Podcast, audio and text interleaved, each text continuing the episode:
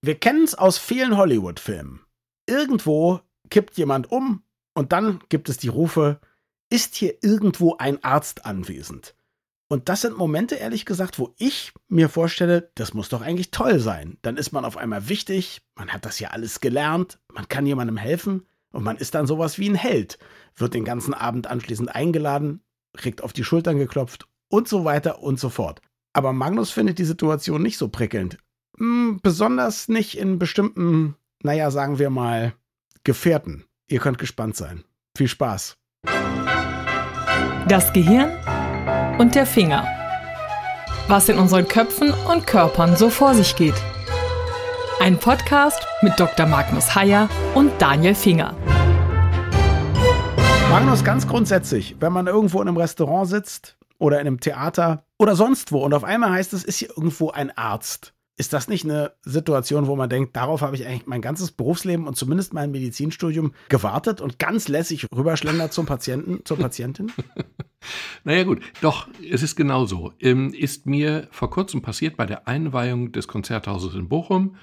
Ich weiß nicht mehr, wie viele Leute da drin saßen, sagen wir mal 1000 oder so.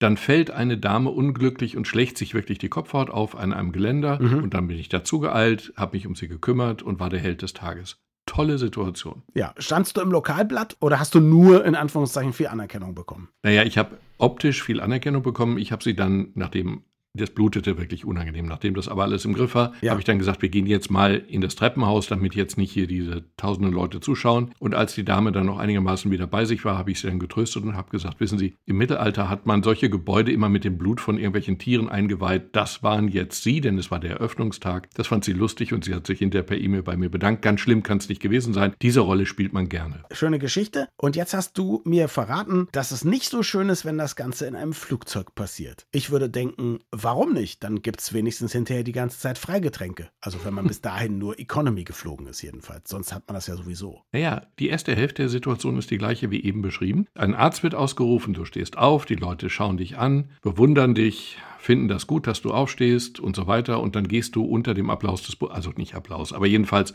unter dem Wohlwollen der Mitflieger gehst du irgendwie in eine Richtung und dann wirst du irgendwie immer kleiner, weil dann überwiegt dann die Angst vor dem Patienten, weil was hat er denn jetzt? Hat er eine Kleinigkeit oder ist es was Ernstes? Bist du dem gewachsen? Du bist dann am Ende derjenige, der entscheiden muss, ob das Flugzeug landet, weil es dann wirklich ganz, ganz brenzlig ist oder nicht landet. Formal entscheidet der Pilot, aber er hält sich dann in der Regel an die Empfehlung eines Arztes an Bord. Das ist extrem unangenehm und du weißt auch, du bist jetzt bis das Flugzeug theoretisch landen könnte. Du bist jetzt schlicht und einfach eine Stunde völlig alleine mit deinem Wissen und dem Patienten. Das ist richtig unangenehm. Jetzt habe ich wahnsinnig viele Fragen. Also die erste Frage ist schon mal, my ist das wirklich so einzigartig? Oh Gott, ich weiß gar nicht, was der hat. Ich meine, klar, wenn du eine neurologische Praxis hast, dann kommen die Leute ja in der Regel mit Problemen, die können noch selber hinkommen und so. Das heißt, da ist wahrscheinlich auch das Spektrum, warum jemand zum Neurologen geht oder überwiesen wird, überschaubar. Aber in deiner Ausbildung wirst du doch so eine Situation auch gehabt haben. Der erste Nachtdienst im Krankenhaus oder solche Geschichten, da wird es doch auch schon mal so gewesen sein. Du weißt nicht, was kommt und bist dann im Prinzip erstmal allein, oder? Naja, mit dem Unterschied, erstens ist gerade meine allgemeine Ausbildung gerade abgeschlossen. Deswegen Deswegen mache ich okay. ja diese Nachtdienste. Zweitens bin ich auch beim Nachtdienst extrem angespannt, wenn ich dann plötzlich nachts in irgendeine andere Klinik muss. Meine ich. Hm? Aber der Unterschied ist, ich habe meinen Oberarzt im Rücken.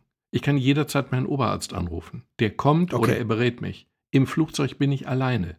Und meine mhm. Ausbildung ist möglicherweise Jahrzehnte her. Und im Flugzeug bin ich dann immer noch Hautarzt, Augenarzt oder eben Neurologe. Der Patient ist aber unter Umständen eben kein Hautarztfall, sondern wenn er einen epileptischen Anfall hat, dann weiß ich, was ich zu tun habe. Aber wenn er einen Herzinfarkt hat, wird es kritisch. Welcher Arzt, glaubst du, welcher Kollege hätte vielleicht etwas weniger Probleme? Ein Unfallchirurg, ein Mensch, der sehr viele Dienste in der Notaufnahme macht, ein Allgemeinarzt? Naja, eine Kollegin von mir ist Anästhesistin, die arbeitet in der Klinik in Anästhesie. Die hatte mal einen Patienten, ich weiß nicht mehr, was der hatte, aber jedenfalls hat sie dann entschieden, wir müssen runter. Und sie war dem Fall gewachsen. Sie konnte das beurteilen. Ein anderer Fall, der war noch schöner, da hatte mal eine Frau einen Herzinfarkt an Bord. Und da wurde ein Arzt ausgerufen, dann standen 15 Herzspezialisten auf, die zufällig gerade auf dem Weg zu einem Herzkongress waren. Nein.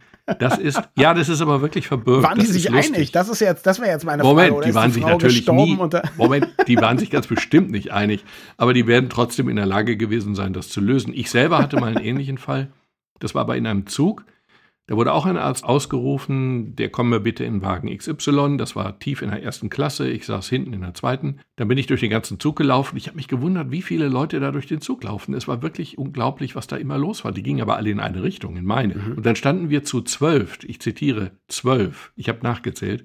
Zwölf Ärzte um eine ältere Dame herum mit plötzlichen Beinschmerzen, was potenziell auch gefährlich ist. Mhm. Und dann ist natürlich das Problem, dann ist das weniger eine Situation einer Praxis, sondern eher so ein Fachkongress. Ja, Herr Kollege, das könnte natürlich schon eine Beinvenenthrombose sein, aber Herr Kollege, das ist doch viel wahrscheinlicher das und so und am Ende stehen da zwölf Leute und keiner kümmert sich um die Patientin. Die war sogar ein bisschen verängstigt ob des Riesenauflaufs. Was hast du damals für eine Hypothese gehabt und hattest du recht? Ich hatte A, keine Hypothese. Ich bin in der Lage, meine eigene Kompetenz zurückzuschrauben, wenn da also am Ende hat sich ein Hausarzt gekümmert und das war auch gut so. Okay. Aber wovor ich dann Angst habe, ist es ein anderer Fall, das war aber nicht ich, wenn du dann eine richtig spektakuläre Fehlentscheidung fällst. Du willst einerseits nicht, dass ein Patient durch deine Inkompetenz stirbt. Ausdrücklich nicht. Klar. Da gab es eine Geschichte, wurde beschrieben, die sind runter, weil ein Patient hatte einen Herzinfarkt. Also runter heißt, war wieder im Flugzeug, ja? Im Flugzeug, Entschuldigung. Ja, okay. Und dann gehen die runter, landen, dann machen sie die Tür auf, der Druck normalisiert sich, der Patient macht einen tiefen Rülpser und es geht ihm wieder gut. Weil durch, durch den Unterdruck in der Kabine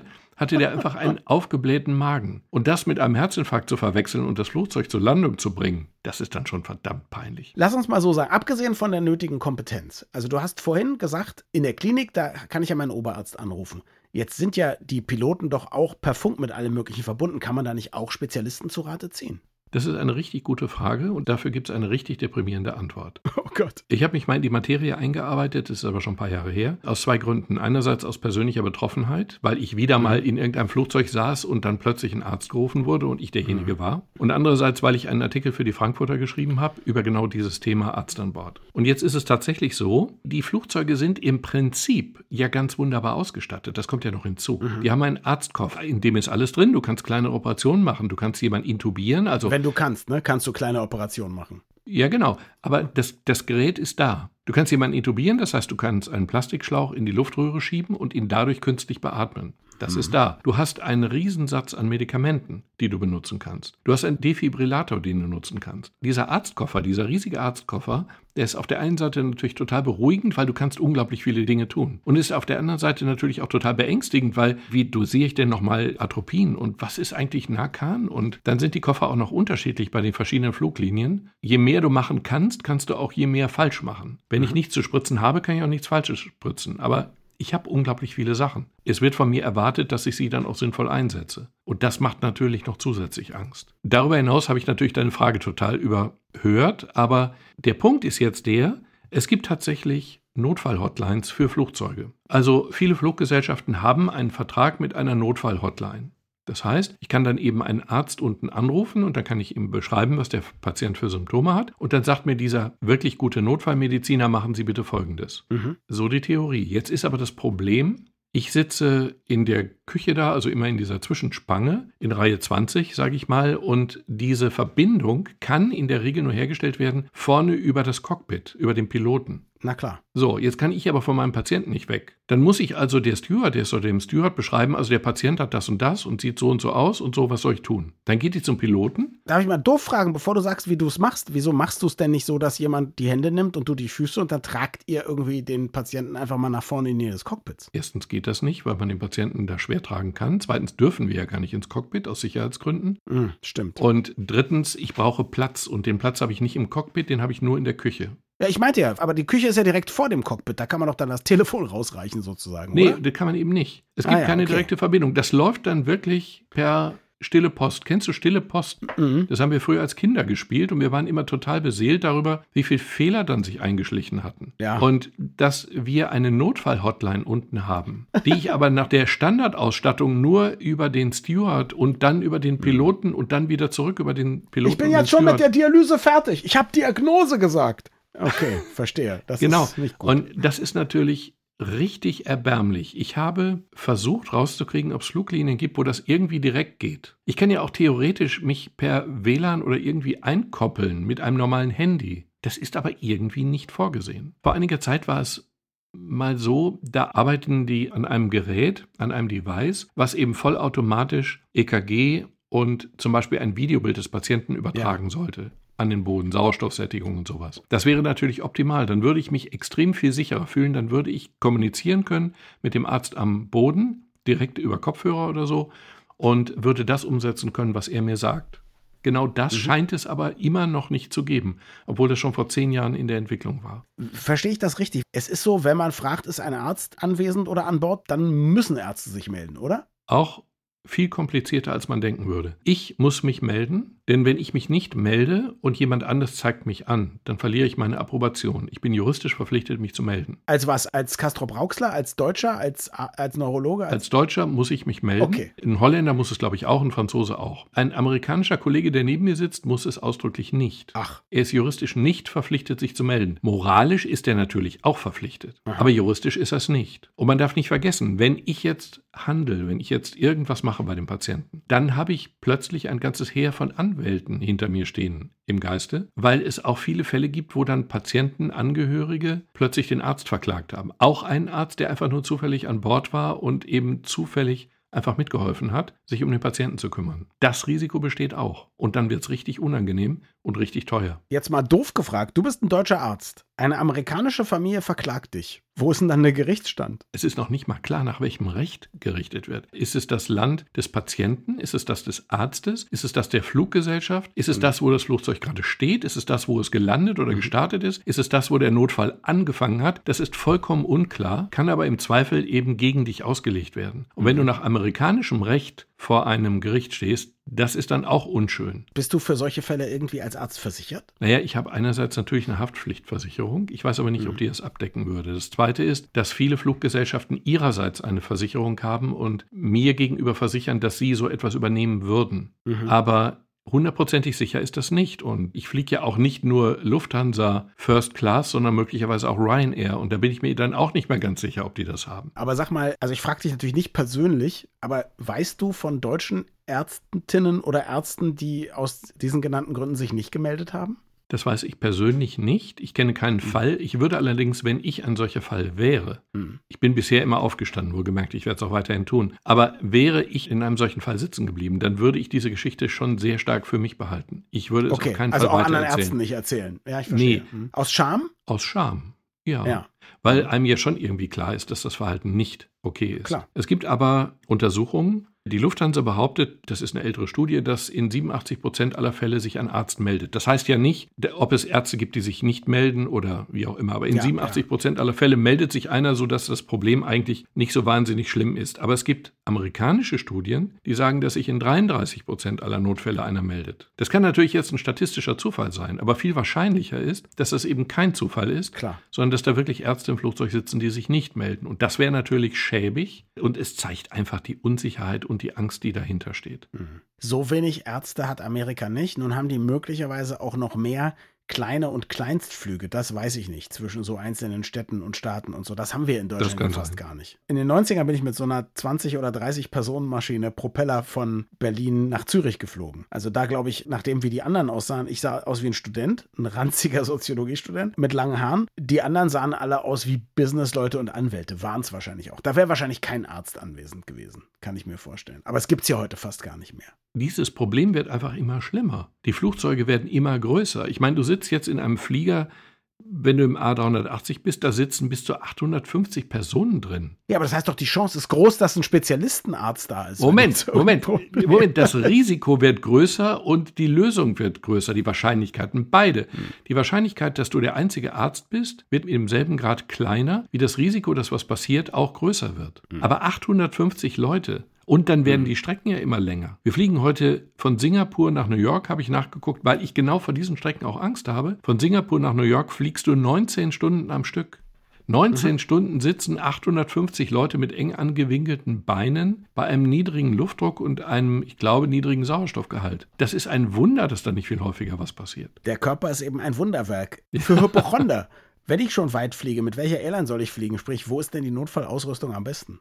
Es gibt ein Programm, was die Lufthansa oder auch einige andere Fluggesellschaften machen, die fordern dich als Arzt auf, dich bei ihnen anzumelden. Sie haben sozusagen so ein Doctor on Board Programm. Ich könnte mich jetzt bei der Lufthansa anmelden. Dann kriege ich von denen irgendwie einen schönen Kofferanhänger. Kein Scherz übrigens. Einen extra gestalteten Kofferanhänger und irgendwie ein paar tausend Meilen gut geschrieben. Das heißt dann aber, immer wenn ich Lufthansa fliege, wissen die, dass ich da bin. Sie wissen, welche Spezialisierung ich habe und sie wissen, auf welchem Platz ich sitze. Es hat zwei Vorteile. Das eine ist, sie wissen, wir haben einen Neurologen an Bord, wir haben einen Anästhesisten an Bord und einen Hautarzt. Wir werden den Neurologen und den Hautarzt in Ruhe lassen, denn wir haben ja den Anästhesisten. Das ist ein Vorteil. Der zweite Vorteil ist, sie müssen müssen nicht dieses Ausrufen, was ja die ganze Kabine in Unruhe versetzt. Und drittens, ich kann mich auch nicht mehr wegducken. Es gibt unter Stewardessen den schönen Satz, wenn ein Arzt ausgerufen wird, derjenige ist der Arzt, der sich am tiefsten duckt. Und das ist dann mit diesem Programm nicht mehr möglich. Insofern ist das eigentlich eine ganz gute Idee. Das Entscheidende ist eigentlich der Defi. Der Defibrillator, dieses Schockgerät, was man ja aus allen Filmen kennt, der Defibrillator macht eigentlich ein Flugzeug zu dem allerbesten Ort, um einen Herzinfarkt zu kriegen. Weil wenn du einen Herzstillstand hast, Herzstillstand, nicht Herzinfarkt, wenn du einen Herzstillstand hast, dann kannst du das Herz mit einem Defibrillator innerhalb der ersten paar Minuten, maximal fünf oder so ähnlich, wieder zum Laufen kriegen. Mit ein bisschen Glück, aber kann funktionieren. Und das ist im normalen Alltag draußen ganz schwer zu erreichen. In fünf Minuten einen Notarzt da zu haben, ist schwierig. Mhm. Deswegen hängen die Dinger ja in allen möglichen U-Bahn-Stationen und deswegen werden die Leute auch aufgefordert, benutzen, benutzen, benutzen, denn man kann nichts damit kaputt machen. Und im Flugzeug hast du, wenn du Glück hast, ein Defi und du hast eben einen Arzt, der ihn bedienen kann. Oder das Personal, was ihn bedienen wird. Das haben aber mittlerweile eigentlich alle Flugzeuge, die in Europa fliegen oder die Amerika anfliegen. Mhm. Und dann gibt es leichte Unterschiede, die mehr oder weniger groß, aber diesen Defi gibt es eigentlich überall. Insofern musst du davor keine Angst haben. Sage mal, also so ein Defibrillator kostet etwas über 1000 Euro. Ist das was, wo du sagen würdest, wenn man sich leisten kann, sollte man einen zu Hause haben? Man kann so argumentieren, ja. Und ich habe mich das auch schon gefragt. Ab welchem Alter? ja, genau. Noch hätte ich jetzt gesagt, noch bin ich einfach zu jung, um zu glauben, dass es für mich sinnvoll wäre. Mhm. Aber ehrlich gesagt, in einem größeren Haushalt oder zumal mit älteren Leuten oder vielleicht noch nicht einmal, ist das vielleicht gar keine schlechte Idee. Wir haben zum Beispiel bei uns im Ärztehaus einen unten im Treppenhaus hängen. Wir hatten ein mhm. bisschen Angst davor, dass der irgendwie geklaut, kaputt gemacht oder sowas wird. Wurde aber nicht. Der hängt da jetzt mhm. seit 15 Jahren oder so. Es ist nie was passiert. Er wurde auch noch nie benutzt. Aber es wäre natürlich unglaublich ärgerlich, wenn da in dem Haus jemand umfällt und man hätte kein Defi, weil die Praxen gerade irgendwie verschlossen sind, weil Samstag ist oder so. Es spricht schon was dafür, den Defi möglicherweise sogar zu Hause zu haben. Jetzt kehren wir zu unserem schönen Flugthema zurück. Weiß man eigentlich all das, wenn man gerade aus der Ausbildung kommt. Also weiß man, wie das funktioniert. Weiß man, dass es eine Hotline gibt. Weiß man, dass diese Koffer an Bord existieren. Weiß man, dass man im Prinzip das Recht hat, auch zu sagen, jetzt macht mal eine Notlandung. Oder ist das was, was du dir in vielen Jahren des Angstschweißes an Bord irgendwie jetzt draufgebracht hast? Nein, im Notfall ist es ja so, ich muss das alles nicht wissen. Die rufen einen Arzt aus. Ich melde mich. Dann kommt eine Stewardess, ein Steward. Und dann bringen die mich zu dem Patienten und dann bringen die mir den Doktorskoffer, den sie nicht öffnen dürfen, sondern nur ich. Formal müssen sie auch meinen Arztausweis kontrollieren, das ist mir aber noch nie passiert. Und dann klären die dich auf. In der Regel kriegst du dann sogar ein Formular, was dich enthaftet. Aber grundsätzlich ist es eben so, du sitzt dann neben dem Patienten und dann kümmerst du dich. Und in der Regel funktioniert das auch. Ich habe einmal einen Fall erlebt, wenn ich das noch anfügen darf. Hey, ist das dein Podcast so wie mein Podcast? Du darfst hier alles anfangen. dass alle Faktoren waren schlimm. Also alle Lämpchen waren auf tiefrot. Es war eine Reisegruppe von Journalisten, Klammer auf, wir haben die Reise alle selber bezahlt, wir flogen nach Südafrika, Wissenschaftsjournalisten. Und eine von denen aus der Gruppe war eine Ärztin. Und dann hatten wir vorher so ein bisschen rumgelästert, ja, wenn dann jemand umkippt auf der Flucht, dann kannst du dich ja kümmern oder so oder auch. Und dann kollabierte genau diese Frau mitten in der Nacht, mitten über Afrika. Da war also wirklich, die kollabierte. Ich habe den Puls am Hals gefühlt und ich habe keinen Puls gefühlt. Mhm. Und dann in diesem Moment, in diesem Moment hatte ich das, was man also wirklich als Panik beschreiben müsste.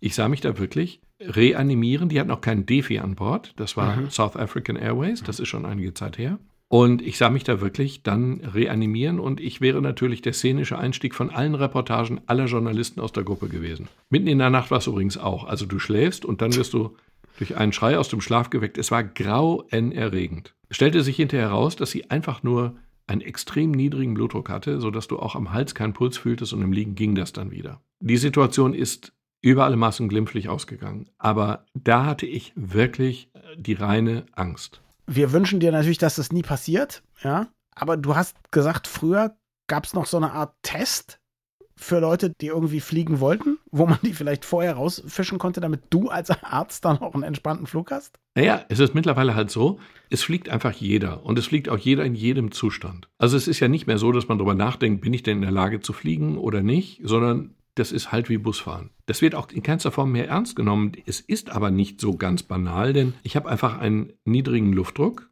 da oben das ist gesundheitlich schon eine Belastung. Wenn ich körperlich sowieso schon grenzwertig bin, kann mir es den Rest geben, wie auch immer. Früher gab es noch einen, das war kein Test, aber es war sozusagen ein unfreiwilliger Test. Aha. Früher ging man übers Rollfeld zum Flugzeug mhm. und dann musste man da eben diese Treppe hoch. Ah, okay. Das war schon mal eine Minimalbelastung. Heute gehst du keinen Schritt mehr zu Fuß, sondern gehst über diese Rollbänder und dann gehst du eben über diese Finger ebenerdig ins Flugzeug. Selbst das fällt heute weg. Mhm. Und manchmal, wenn ich in das Flugzeug gehe, ich gucke mir, weil ich wirklich in diesem Punkt, also ich bin wirklich unsicher. Und ich gucke mir dann wirklich, wenn ich ins Flugzeug gehe, gucke ich mir die Leute so ein bisschen an. Du hast dann so ein Gefühl, oh Gott, oh Gott, der in Reihe 7, der sieht so aus, dass, also der sieht jetzt echt instabil aus. Und dann hast du wirklich Angst davor, dass in Reihe 7 was passiert. Und am Ende passiert es dann sogar. Und du bist dann derjenige, der aufstehen muss.